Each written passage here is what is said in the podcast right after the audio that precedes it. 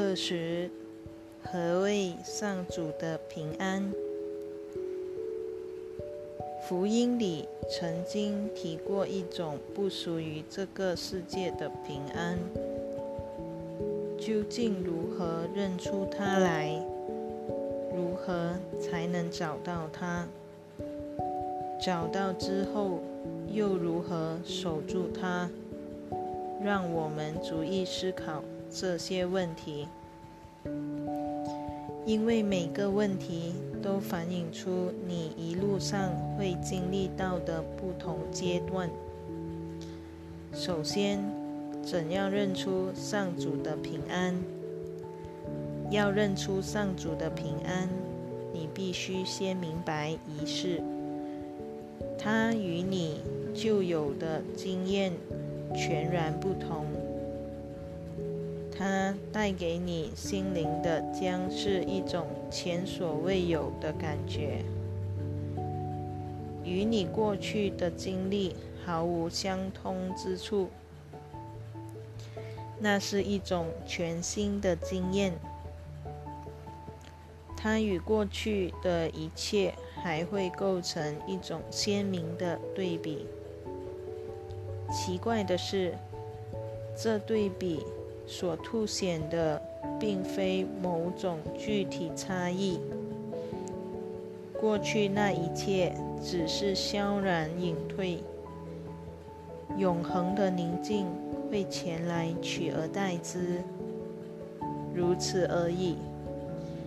先前显示的对比性就这样烟消云散了，宁静渐渐笼罩了一切。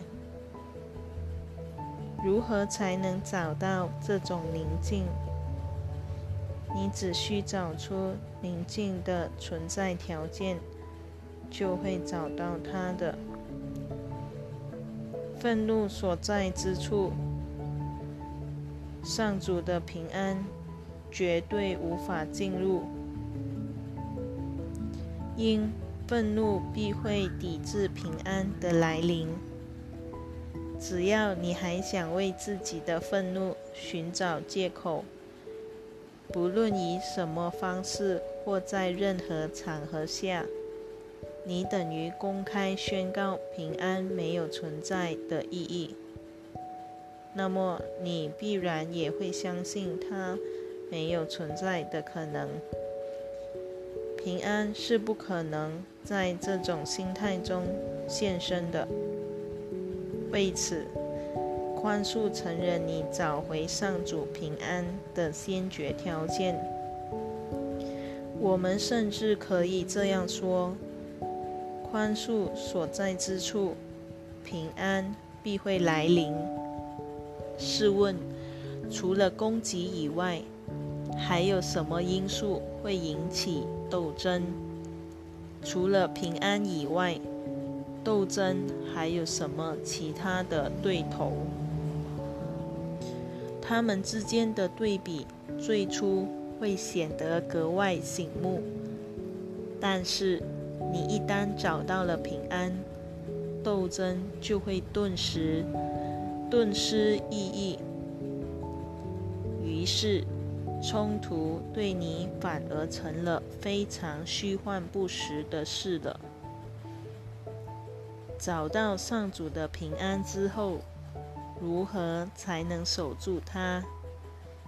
只要愤怒一起，不论大小轻重，你都会被罩在一帘沉重的帷幕之下，而认为平安不可能存在的信念必会复萌。于是，斗争又再度被视为。唯一的现实。此时的你必须再次放下手中的剑，纵使你未必觉察自己早已直戈备战了。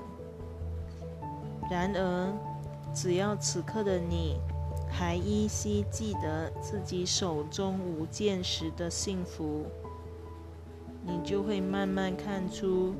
自己必然已经再度武装起来保护自己了。现在不妨静下来想一想：你真的想要冲突吗？难道上主的平安不是更好的选择？哪一个会带给你更大的益处？可别小看了宁静之心这份礼物。你岂会不想好好的活下去，而宁愿选择死亡？生活原是一种喜悦，只有死亡才会哭泣。你仍指望死亡能够帮你自由，由自觉的坟墓中脱身？你不敢承认，你营造出死亡只是为了给自己一个结束的幻象而已。死亡不可能成为你的出路，因为它没有生命。而所有的问题都不处在生命那里，生命没有对立，因为它就是上主。是你决定以死亡来结束生命，生命与死亡才会对立起来的。宽恕世界吧，你就不难明白。上主所创造的一切是没有终结的，凡不是他所造之物，都不是真实的。这一句话足以说明本课程的宗旨。这一句话为我们的修行指出了单一方向。这一句话。道尽了圣灵整套课程的基本特质。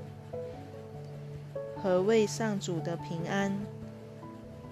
他只是彻底明白了上主的旨意不可能有对立的存在，如此而已。任何与他旨意冲突的念头，均不可能是真实的。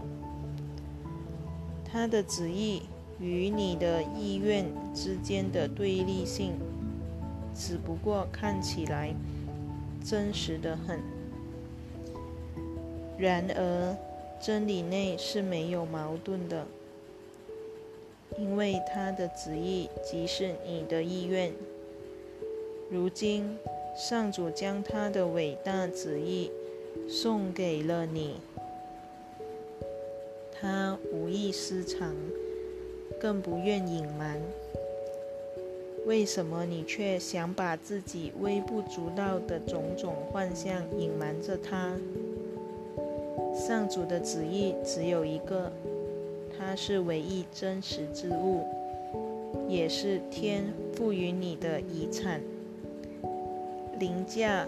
日月星辰之上的宇宙，以及你可能想出来的任何念头，也都非你莫属。